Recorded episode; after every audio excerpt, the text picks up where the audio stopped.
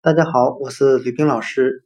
今天我们来学习单词 couch，c o u c h，表示长沙发。我们用谐音法来记忆这个单词 couch，它的发音很像汉语的靠吃，依靠的靠，吃饭的吃。我们这样来联想这个单词的含义。他经常靠在长沙发上吃东西。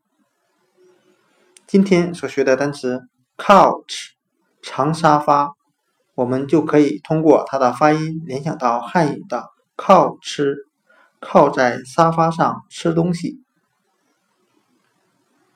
couch 长沙发。